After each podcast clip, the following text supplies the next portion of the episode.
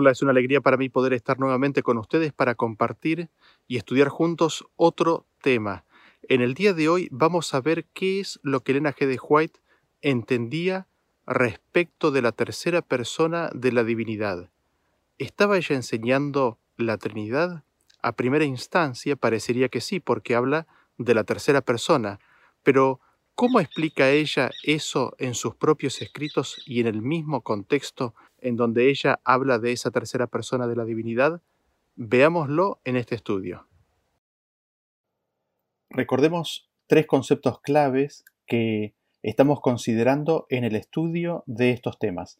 En primer lugar, el hecho de que se cree o se entiende, algunos creen o entienden, de que con la publicación del libro El deseado de todas las gentes, Elena G. de White completó públicamente el concepto y la creencia de la Trinidad y que fue ese libro lo que generó un cambio en la comprensión de Dios que llevó a la Iglesia a la aceptación de, dicha doctrina.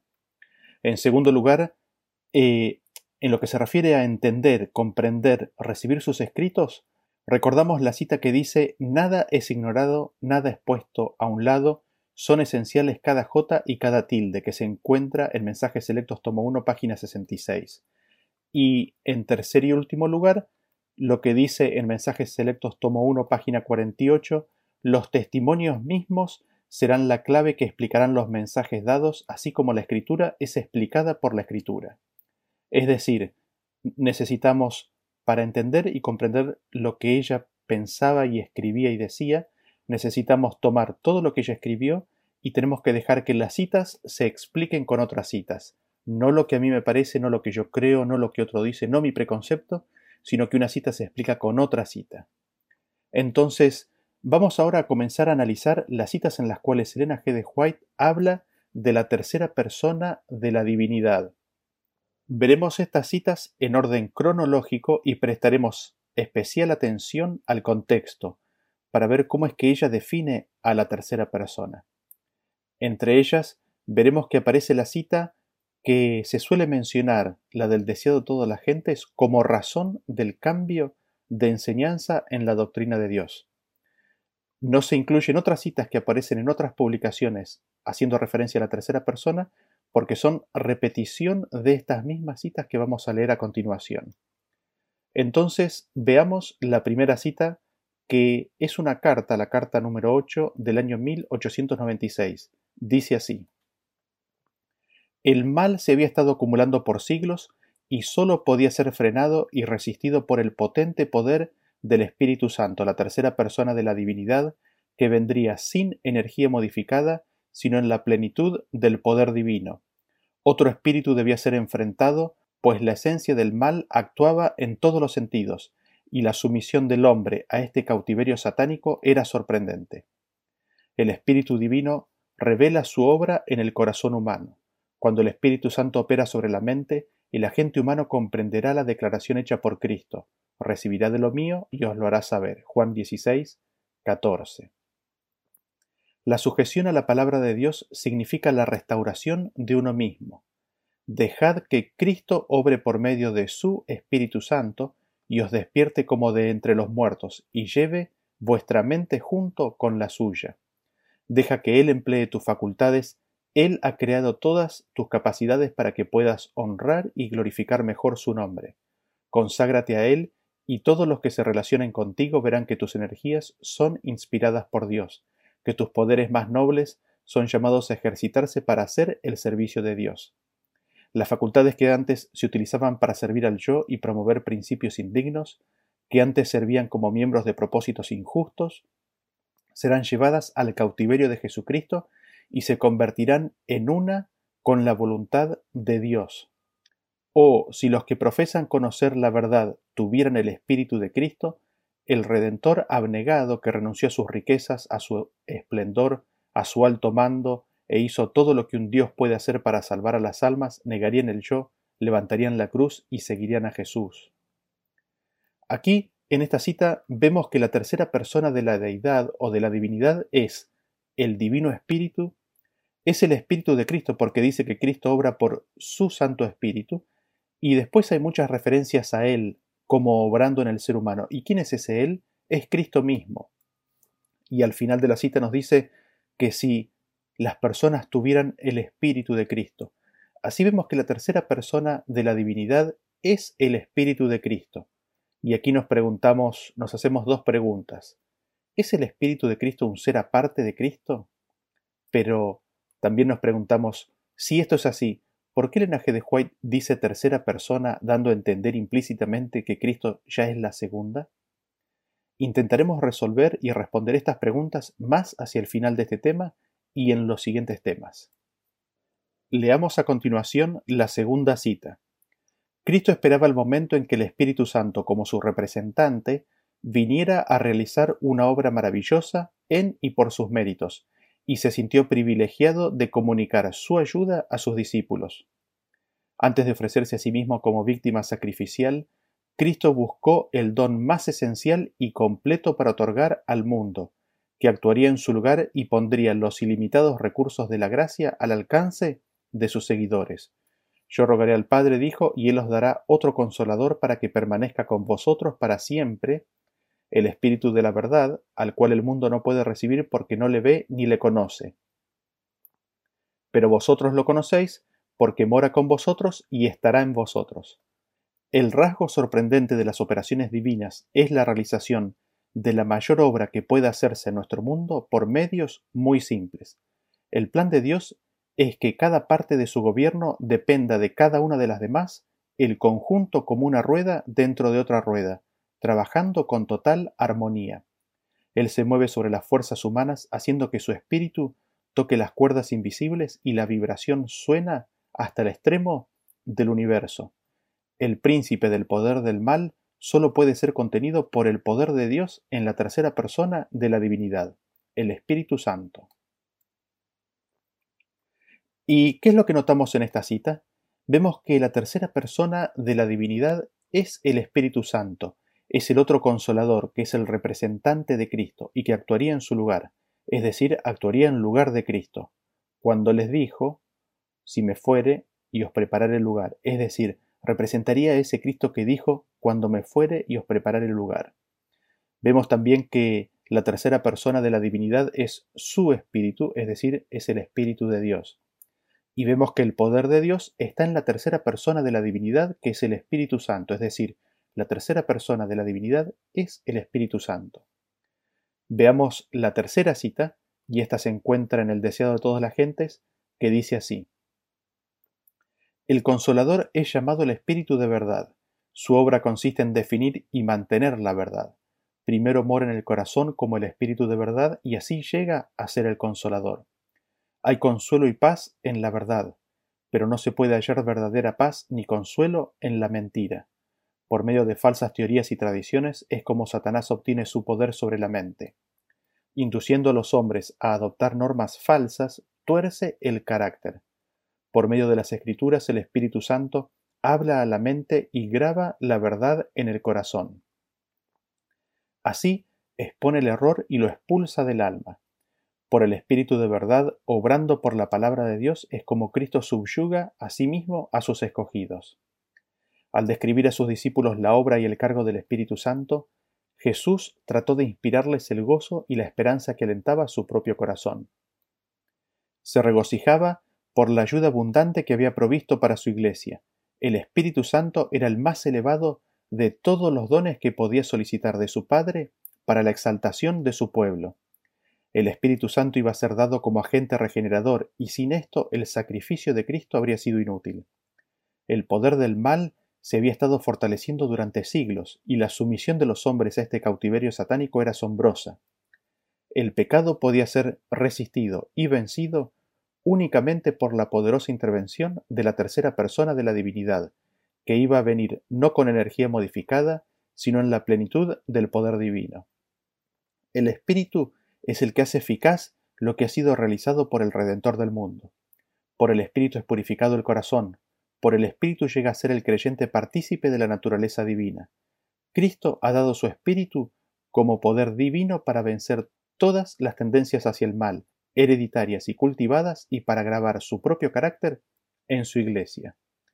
¿Y qué es lo que notamos o destacamos de esta cita respecto de la identificación de la tercera persona de la, de la divinidad? Recordemos que esta cita es la del deseado de todas las gentes. Y vemos que la tercera persona de la divinidad es el consolador, es el Espíritu de verdad, es el Espíritu Santo. Y lo que leímos es de que Cristo subyuga a sí mismo a los escogidos por medio de la tercera persona de la divinidad. Vemos que la tercera persona de la divinidad viene con la plenitud del poder divino. Y notamos en esta cita algo que ya habíamos notado antes, que Cristo ha dado su espíritu como poder divino, es decir, nuevamente confirmamos lo que habíamos visto antes, la tercera persona de la divinidad es el espíritu de Cristo. Leamos a continuación la cuarta cita, que dice así, ¿Qué regalo podría otorgar Cristo lo suficientemente rico como para señalar y honrar su ascensión al trono mediador? Debía ser digno de su grandeza y de su realeza. Cristo dio su representante, la tercera persona de la divinidad, el Espíritu Santo. Este don no podía ser superado. El Espíritu Divino que convierte, ilumina y santifica sería su donación, porque daría todos los dones en uno. Toda la multitud de los que habían creído era de un solo corazón y de una sola mente. El Espíritu de Cristo animaba a toda la congregación que había encontrado la perla de gran valor. El pulso espiritual de cada individuo latía en saludable concierto. Y yo rogaré al Padre y os dará otro consolador para que esté con vosotros para siempre, el Espíritu de verdad, que el mundo no puede recibir porque no lo ve ni le conoce, pero vosotros lo conocéis, porque mora con vosotros y estará en vosotros no os dejaré huérfanos, vendré a vosotros. El que tiene mis mandamientos y los guarda, éste es el que me ama, y el que me ama será amado por mi Padre, y yo le amaré y me manifestaré a él. Si un hombre me ama, guardará mis palabras, y mi Padre le amará, y vendremos a él, y haremos nuestra morada con él. Juan 14, 13 al 18, 21 y 23. ¿Qué es lo que notamos en esta cita? Vemos que la tercera persona de la divinidad es el representante de Cristo, es el Espíritu Santo. También vemos que la tercera persona de la divinidad es el Espíritu de Cristo. Y esto está explicado en el versículo de Juan 14 del Consolador que ella cita y en donde vemos que el versículo está cortado por ella justamente para resaltar cierta identidad. ¿Y qué es lo que ella resalta? Ella justamente resalta el el, hecho de que iba a ser enviado otro consolador que en ese momento moraba con ellos, pero que iba a estar en ellos, y de que Cristo no los iba a dejar huérfanos, Él vendría a ellos. Y ahí corta para después conectarlo con que Cristo amaría y se manifestaría a aquel que guarda los mandamientos. Y, nuevo, y nuevamente corta el versículo para poder concluir y decir, vendremos, hablando del Padre y el Hijo, a Él y haremos nuestra morada con Él. Así vemos que en, en la forma en la cual ella eh, corta estos versículos para continuar con otros versículos posteriores, nos está indicando y resaltando cierta identidad. Nos está resaltando a la identidad de Cristo. Vemos así que la tercera persona de la divinidad es el consolador, que ya moraba con ellos, pero que moraría en ellos. Cristo mismo no los dejaría huérfanos, sino que vendría a ellos. Cristo se manifestaría a ellos. El Padre y el Hijo así harían morada con el creyente. Y me gustaría ahora que leamos la quinta y la última cita que hace referencia a la tercera persona de la divinidad.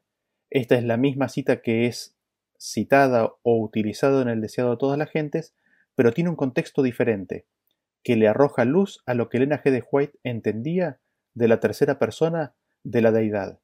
Esta, esta referencia apareció en la revista Review and Herald del 19 de noviembre de 1908 y la cita dice así. El Espíritu Santo es el representante de Cristo pero despojado de la personalidad humana e independiente de ella. Estorbado por la humanidad, Cristo no podía estar en todo lugar personalmente. Por tanto, convenía a sus discípulos que fuese el Padre y enviase el Espíritu para ser su sucesor en la tierra. Nadie podría entonces tener ventaja por su situación o su contacto personal con Cristo. Por el Espíritu el Salvador sería accesible a todos. En este sentido estaría más cerca de ellos que si no hubiesen ascendido a lo alto. Al describir a sus discípulos la obra y el cargo del Espíritu Santo, Jesús trató de inspirarles el gozo y la esperanza que alentaba su propio corazón. se regocijaba por la ayuda abundante que había provisto para su iglesia.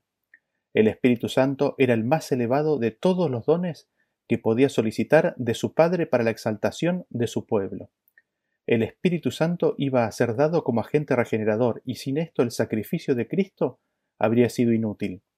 El poder del mal se había estado fortaleciendo durante siglos y la sumisión de los hombres a este cautiverio satánico era asombrosa. El pecado podía ser resistido y vencido únicamente por la poderosa intervención de la tercera persona de la divinidad, que iba a venir no con energía modificada, sino en la plenitud del poder divino. El Espíritu es el que hace eficaz lo que ha sido realizado por el Redentor del mundo. Por el Espíritu es purificado el corazón, por el Espíritu llega a ser el creyente participante de la naturaleza divina. Cristo ha dado su Espíritu como poder divino para vencer todas las tendencias hacia el mal, hereditarias y cultivadas, y para grabar su propio carácter en su Iglesia. El Espíritu Santo es el aliento de la vida espiritual. El impartimiento del Espíritu es el impartimiento de la vida de Cristo. Comunica al que lo recibe los atributos de Cristo. Únicamente aquellos que han sido así enseñados de Dios, los que experimentan la operación interna del Espíritu y en cuya vida se manifiesta la vida de Cristo, han de destacarse como hombres representativos que ministren en favor de la Iglesia. Todos los que consagran su alma, cuerpo y espíritu a Dios recibirán constantemente una nueva medida de fuerzas físicas y mentales. Las inagotables provisiones del cielo están a su disposición. Cristo les da el aliento de su propio espíritu, la vida de su propia vida. El Espíritu Santo despliega sus más altas energías para obrar en el corazón y la mente. La gracia de Dios amplía y multiplica sus facultades y toda perfección de la naturaleza divina los auxilia en la obra de salvar almas. Por la cooperación con Cristo son completos en Él y en su debilidad humana son habilitados para hacer las obras de la omnipotencia. ¿Qué es lo que notamos en esta cita? Que la tercera persona de la divinidad es el representante de Cristo, pero despojado de la personalidad humana e independiente de ella. Noten esto que es muy importante. Nos dice que la tercera persona está despojado de las características propias de la humanidad, pero ¿quién tomó sobre sí la humanidad sino Cristo? Es decir, Cristo se representa sin los aspectos de la humanidad, es decir, con divinidad pura. Así, también vimos que en esta cita nos dice que la tercera persona de la divinidad es el Espíritu de Cristo. La tercera persona de la divinidad es la vida de Cristo, pero como vimos, desprovista de la humanidad. Es decir, la tercera persona de la divinidad es la vida divina de Cristo, la tercera persona de la divinidad comunica los atributos de Cristo. La tercera persona de la divinidad es el aliento del propio Espíritu de Cristo, es la vida de su propia vida. Así, hemos visto las citas donde hay una referencia a la tercera persona de la divinidad, y lo que Elena G. de White entendía en esa misma frase, en ese mismo contexto donde se cita esa frase. Hagamos un resumen del contexto que hemos visto que nos define el término. La tercera persona de la divinidad es el Divino Espíritu, es el Espíritu de Cristo, es el Espíritu Santo, es el otro consolador. La tercera persona de la divinidad es el Espíritu de Dios. La tercera persona de la divinidad es el representante de Cristo, pero despojado de la personalidad humana e independiente de dicha personalidad. Es decir, es la personalidad divina la que representa a Cristo. Habíamos visto también que la tercera persona de la divinidad es la vida de Cristo pero desprovista de la humanidad, es decir, la tercera persona de la divinidad es la vida divina de Cristo. La tercera persona de la divinidad es el aliento del propio Espíritu de Cristo, es la vida de su vida. Así, tenemos por contexto mismo la definición de lo que Elena G. de White entendía como la tercera persona de la divinidad. Y vemos que está íntimamente relacionada y conectada con la persona de Cristo, pero en particular, la tercera persona de la divinidad es identificada con la persona divina de Cristo. Ahora, habiendo esto, recordemos lo que nos preguntábamos al principio. ¿Es el Espíritu de Cristo un ser aparte de Cristo? Si esto es así, ¿por qué Elena G. de White dice tercera persona, dando a entender implícitamente que Cristo ya es la segunda persona? Y para comenzar a responder estas preguntas, veamos la siguiente cita. Esta se encuentra en el conflicto de los siglos, página 484, y dice así. Antes de la aparición del pecado había gozo, había paz y gozo en todo el universo. Todo guardaba perfecta armonía con la voluntad del Creador. El amor a Dios estaba por encima de todo, y el amor de unos a otro era imparcial. Cristo, el Verbo, el unigénito de Dios, era uno con el Padre Eterno, uno en naturaleza, en carácter y en designios. Era el único ser en todo el universo que podía entrar en todos los consejos y designios de Dios. Fue por intermedio de Cristo por quien el Padre efectuó la creación de todos los seres celestiales. Por él fueron creadas todas las cosas en los cielos, ora sean tronos o dominios o principados o poderes. Colosenses 1.16 y todo el cielo rendía homenaje tanto a Cristo como al Padre. Esta cita del linaje de White fue escrita en el año 1911, es decir, después del deseado de todas las gentes, es decir, supuestamente después de que ella haya tenido un concepto completo de Dios publicado. Y en esta cita vemos que Cristo, el Verbo, era el único ser, era el único individuo que podía penetrar en todos los designios del Padre Eterno. Nadie más, solo Cristo, era el único ser que podía hacerlo en todo el universo. Evidentemente, el Padre y el Hijo son los únicos dos seres que comparten todos los designios de Dios. Entonces nos preguntamos, cuando Elena G. de White dice y utiliza la palabra tercera persona, ¿no está implicando que hay tres seres en la divinidad? Evidentemente que no, porque ella dice que son dos seres no más los que comparten todos los designios. Cristo es el único ser que puede penetrar todos los designios del Padre. Entonces, evidentemente la tercera persona no es un tercer ser, pero nos preguntamos, entonces, ¿en qué sentido ella utilizaría la palabra persona? ¿Qué relación hay entre la palabra persona y la palabra ser? ¿Significan acaso lo mismo? Y Evidentemente para Elena G. de White no, porque mientras por un lado habla de tercera persona, por otro lado ella hace referencia a dos seres como compartiendo la plenitud de los designios y fines de Dios. ¿Qué puede significar persona entonces? Para ello, miremos el diccionario de la época y veamos dos definiciones. Este diccionario es el diccionario Webster del año 1828. Y la primera definición nos dice que es la de un ser humano, es decir, un ser, ¿no? Un ser humano. Pero recordemos que según el enlaje de White, tan solo dos seres forman parte del concilio de la divinidad, que conoce todo. Y ella utiliza la palabra ser, eh, a pesar de que se lo define como un ser humano, lo utiliza como un ser para hacer referencia a un ser divino. Y nosotros también en castellano utilizamos muchas veces en forma intercambiable la palabra ser y persona, pero vemos que la palabra persona en el idioma original en inglés tiene otros usos o otros significados. Y vemos el significado número 6 que dice Character of Office y vemos que la palabra persona también es usada para describir el carácter del oficio, o dicho de otra manera, la palabra persona se usa para describir las características de un oficio, de una obra, de una tarea, y el diccionario nos da un ejemplo de esto. Nos dice que una persona en sí misma puede ser al mismo tiempo la persona del magistrado y puede ser la persona amiga. O dicho de otra manera, nos dice que un hombre en sí mismo puede ser al mismo tiempo la persona del magistrado y la persona amiga de alguien. Así vemos que se utiliza el término persona para describir una obra, una tarea, la persona del magistrado, la persona del amigo, pero siempre haciendo referencia al mismo ser, al mismo individuo. Y nos preguntamos, ¿podemos ver escrito esto en los escritos del linaje de White? ¿Podemos de alguna manera percibir a el, eh, al Espíritu Santo como siendo describido como un oficio, como una tarea?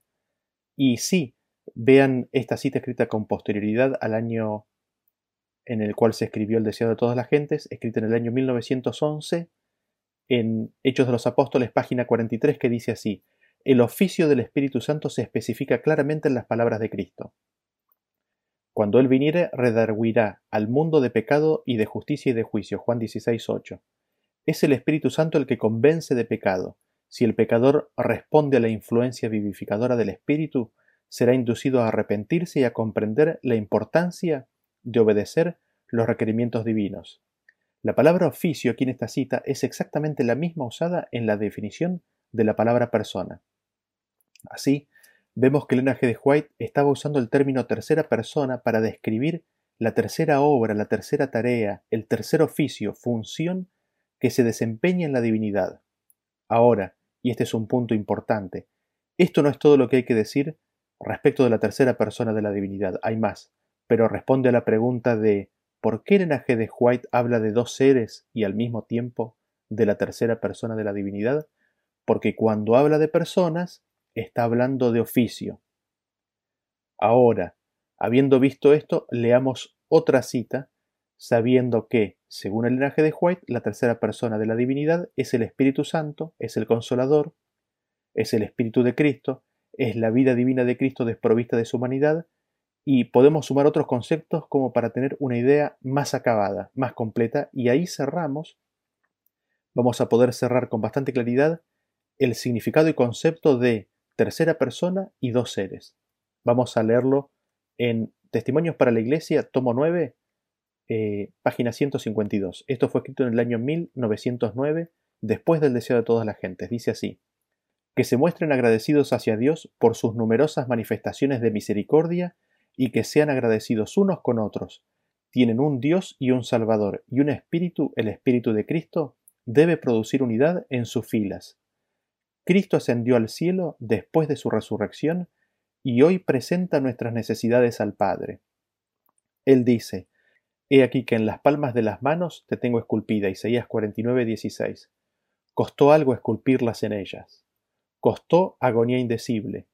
Si nos humilláramos delante de Dios, si fuéramos bondadosos, corteses, compasivos y piadosos, habría cien conversiones a la verdad donde ahora hay una sola. Aquí tenemos las tres personas Recordemos, los tres oficios. Primero que hay un Dios, y se describe su oficio, recibir el pedido de Cristo por sus hermanos y bendecir. En segundo lugar tenemos un Salvador. ¿Quién es el Salvador? Evidentemente Cristo, es el que ascendió según la cita, es la persona humana de Cristo, y se describe su oficio, interceder, ante el Padre.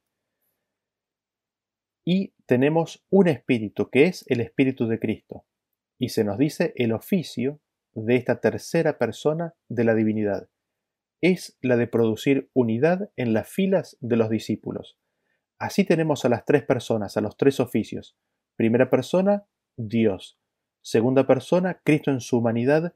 Tercera persona, el Espíritu de Cristo desprovisto de su humanidad, la vida divina de Cristo. Así vemos que hay dos seres y tres personas, Está el ser de Dios, que es la persona de Dios Padre. Está el ser de Cristo, que es la persona humana que intercede a la diestra de Dios, y el Espíritu de Cristo, su vida divina que trae unidad. Es decir, está el ser de Cristo, que es la persona humana, y está el ser de Cristo, que es la persona divina, el Espíritu, la vida de Cristo. Así tenemos completados los conceptos de acuerdo a los mismos escritos del Elena de White. Ahora podemos avanzar con otras citas, teniendo esto resuelto, y el linaje de White será tan categórica como recién lo fuimos nosotros en esta conclusión. Fíjense, en la Review Herald del 27 de enero de 1903 dice lo siguiente, que estudien el capítulo 17 de Juan y aprendan cómo orar y vivir la oración de Cristo. Él es el consolador, Él habitará en sus corazones haciendo completo su gozo. ¿Quién es el consolador? ¿Quién es la tercera persona de la divinidad? Es el ser de Cristo. Es la persona de Cristo en su divinidad. Es el consolador. Cristo es el consolador. Es Cristo desprovisto de su humanidad, es decir, su divinidad. Ese es el consolador. Esa es la tercera persona de la divinidad. Y miremos la siguiente cita que se encuentra en Mensajes Selectos Tomo 1, página 294, del año 1906. Dice así, el espíritu es el que da vida, la carne para nada aprovecha. Las palabras que yo os he hablado son espíritu y son vida. Juan 6, 57 y 63. Cristo no se refiere acá a su doctrina, sino a su persona, a la divinidad de su carácter. El espíritu es el que da vida. Cristo aquí no se refiere a su enseñanza, es decir, no está hablando de las palabras, sino que está hablando de su persona, es decir, de su oficio.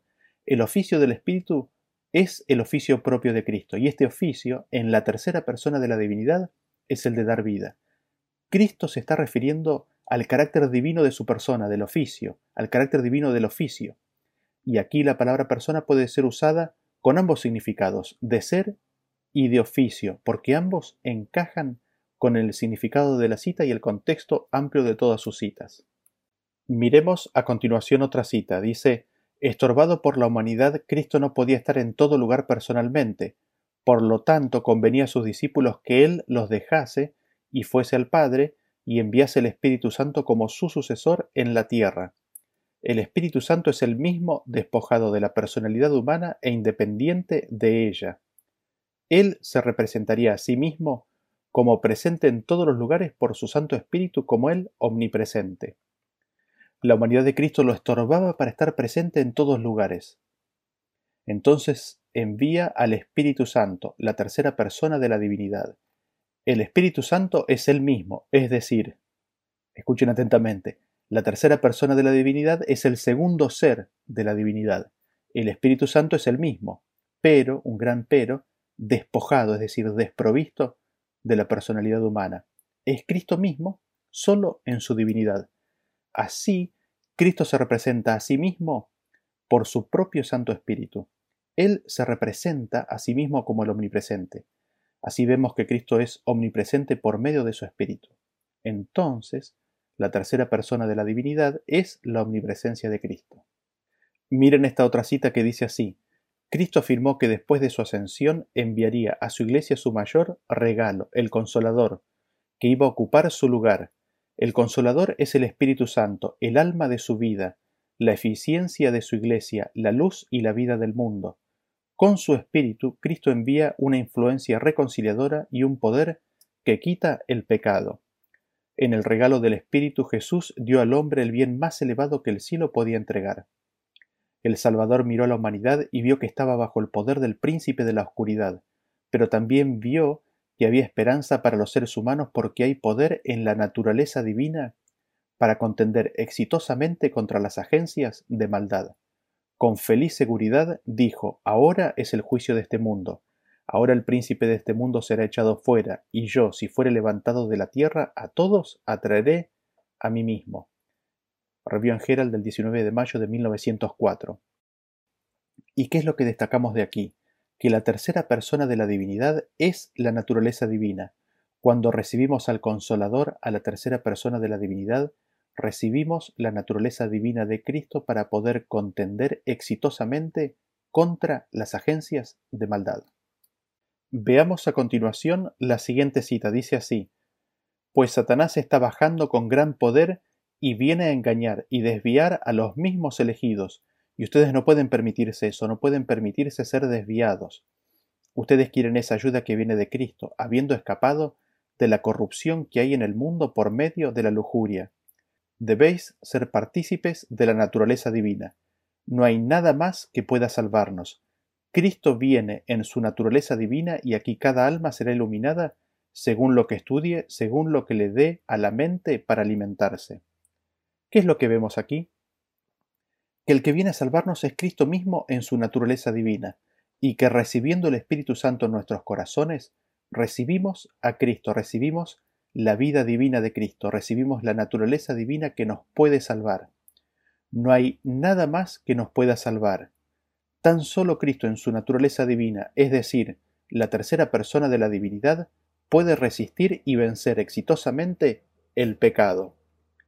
Y miremos la siguiente cita que dice así, No os sentéis en la cómoda silla de Satanás y no digáis que de nada vale que os esforcéis, porque no podéis dejar de pecar y que no hay poder en vosotros para vencer. No hay poder en vosotros cuando estáis alejados de Cristo, pero tenéis el privilegio de tener a Cristo morando en vuestro corazón por fe, y Él puede vencer el pecado en vosotros cuando cooperáis con sus esfuerzos.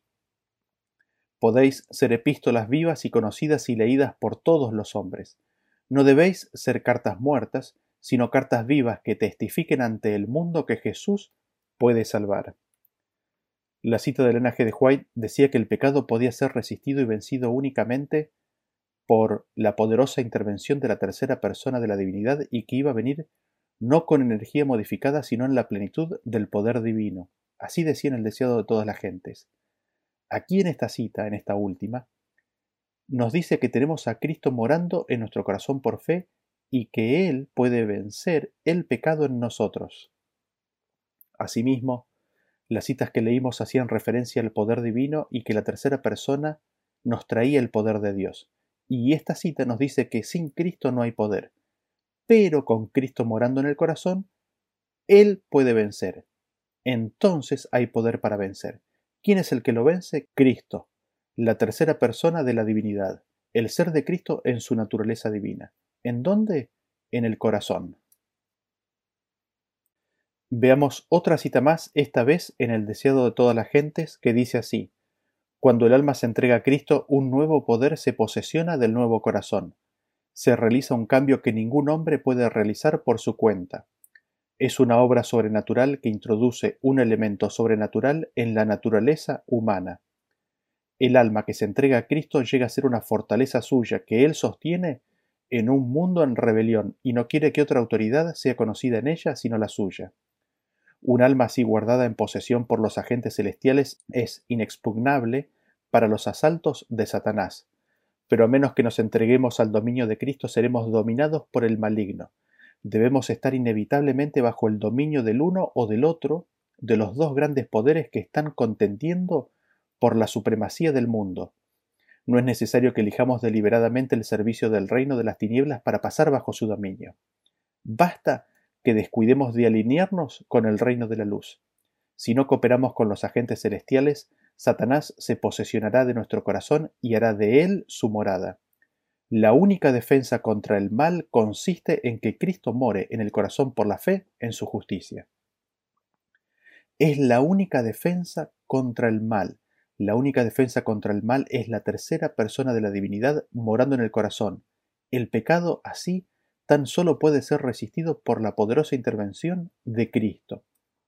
Así, vemos que hay bastantes citas que nos identifican la identidad de la tercera persona de la deidad. Nos dicen claramente que es Cristo, que es la vida de Cristo divina. Si desea ver más, los invitamos a ver los temas 213 al 18 de esta serie.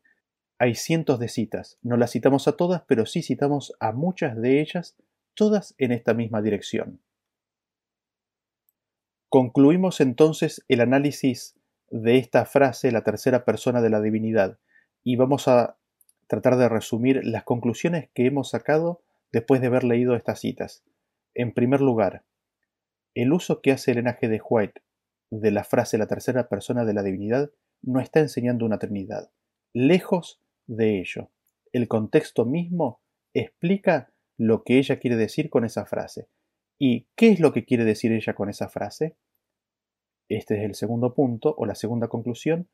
Para Elena G. de White, la tercera persona de la divinidad es el Espíritu Santo, es el Espíritu de Cristo, es el Consolador, es Cristo mismo despojado de la humanidad.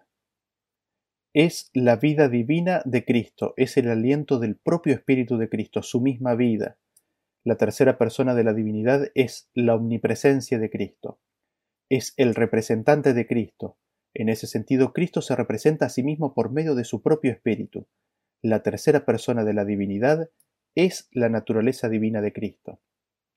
En tercer lugar, vimos cómo el linaje de White explica a la divinidad. Vimos que hay dos seres divinos que comparten la plenitud del consejo y propósito de Dios, el Padre y el Hijo y vimos que hay tres personas en la divinidad. Ella usa el término persona con el significado de oficio, obra, tarea, llamado. Así tenemos tres personas, es decir, tres oficios. La primera persona es Dios, la segunda persona es Cristo en su humanidad, la tercera persona es el Espíritu de Cristo desprovisto de su humanidad, es la vida divina de Cristo. Entonces hay dos seres y tres personas. Está el ser de Dios, que es la persona de Dios Padre, y está el ser de Cristo, que es la persona humana que intercede a la diestra de Dios, y la persona divina, que es el Espíritu de Cristo, su vida divina que trae unidad. Y nos preguntamos, cuán importante es poder percibir y comprender de que el consolador, que la tercera persona de la divinidad es Cristo mismo en su divinidad, vean esta cita. Está en la Review Herald del 26 de agosto de 1890 y dice así: La razón por la cual las iglesias están débiles y enfermas y listas para morir es porque el enemigo ha introducido influencias de una naturaleza desalentadora sobre las almas temblorosas. Él ha buscado esconder a Jesús de su vista como el consolador, aquel que reprueba, advierte y los insta, diciendo, Este es el camino, andad por él. Como notamos y como vemos, la forma en la cual el enemigo de las almas trae desaliento es ocultando a Cristo como el consolador. Así vemos que, quizás concluyendo este último, este último punto eh, de conclusión, que la tercera persona de la divinidad no es un ser así como el Padre y el Hijo es un ser cada uno de ellos. Y en último lugar, ¿qué es lo que notamos? Vemos que esta frase, la tercera persona de la divinidad, que parecía que enseñaba la Trinidad, que parecía que enseñaba el concepto de tres en uno, en realidad nos está mostrando una luz preciosa que queda oscurecida por una lectura apresurada y tergiversada, porque al investigar en detalle lo que ella quiere decir, vemos que el contexto y otras citas nos dicen y nos muestran el amor y la grandeza de Dios manifestado en Cristo. Nos están mostrando que Cristo nos da su propia vida, que Cristo nos quiere dar su propio Santo Espíritu. Así esta cita en realidad nos está mostrando la gloria de Dios, nos está mostrando la gloria de Dios revelada por el amor de Cristo al querer darnos su propia vida divina. Que Dios nos bendiga y nos vemos en la próxima presentación. Hasta luego.